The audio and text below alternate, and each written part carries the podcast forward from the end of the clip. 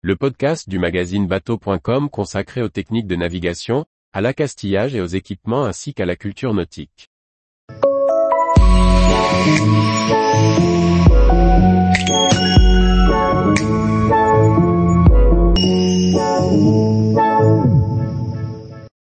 Les bateaux ronds de Popov, petite histoire d'un échec cuisant. Navigatrice au long cours, amatrice de grands voyages. L'architecture navale connaît souvent des innovations mais aussi, parfois, des excentricités étonnantes. C'est le moins que l'on puisse dire de ces navires ronds, construits à la fin du XIXe siècle par l'Empire russe. Découvrez la courte carrière de ces drôles de Popovka. Des bateaux ronds, quelle idée C'est pourtant celle de l'amiral Andrei Alexandrovitch Popov dans la deuxième moitié du XIXe siècle. Les cuirassés Novgorod et vice-amiral Popov, ainsi que le yacht impérial Livadia furent construits sur ce principe. Quelle carrière pour ces navires insolites?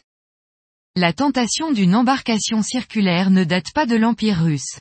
En réalité, des plateformes flottantes rondes existent déjà depuis les temps anciens pour se déplacer sur des cours d'eau et transporter personnes et charges importantes.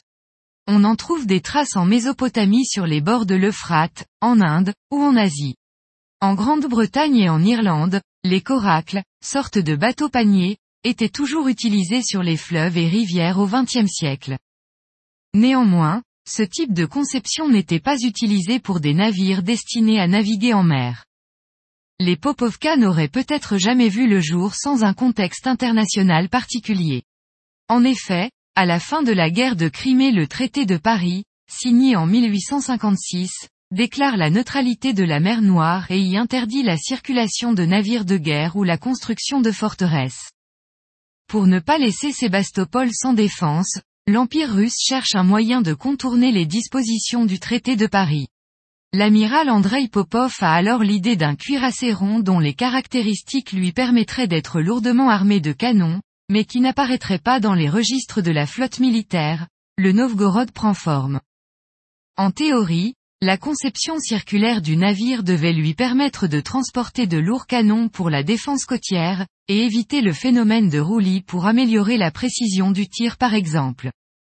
Le Novgorod a donc une longueur et une largeur de 31 mètres, une forme circulaire, un pont plat à l'exception de ses deux cheminées. Il est propulsé par six machines à vapeur pour une puissance totale de 3000 chevaux. Cette puissance lui permet d'avancer à 6 ou 7 nœuds maximum. Côté armement, il dispose d'un fort blindage, de deux canons de 279 mm, deux canons de 86 mm et 16 canons de 37 mm. Cependant, le Novgorod et son confrère, le vice-amiral Popov, ne démontrèrent pas de qualité nautique intéressante. Au contraire, ils furent qualifiés de pires navires de guerre jamais construits.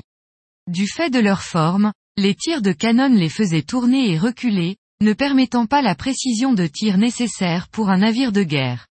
De plus, le pont était balayé par les vagues dès que la mer était agitée. Le yacht impérial Livadia eut de meilleures performances, car sa forme était rhomboïdale plus que ronde, avec une longueur de 71 mètres sur 46 mètres de largeur. Toutefois, lors de son premier voyage, le yacht subit de forts dommages liés à sa conception. Les dommages avaient un double mécanisme, Premièrement, lorsque le fond plat s'inclinait au-dessus des vagues, la gravité le soumettait à une énorme contrainte, pliant toute la structure vers le bas. Ensuite, alors qu'il retombait, le fond heurtait l'eau de plein fouet, rompant les rivets et arrachant les traverses. Mis à l'eau en 1880, le Livadia fut abandonné par la famille impériale dès 1883.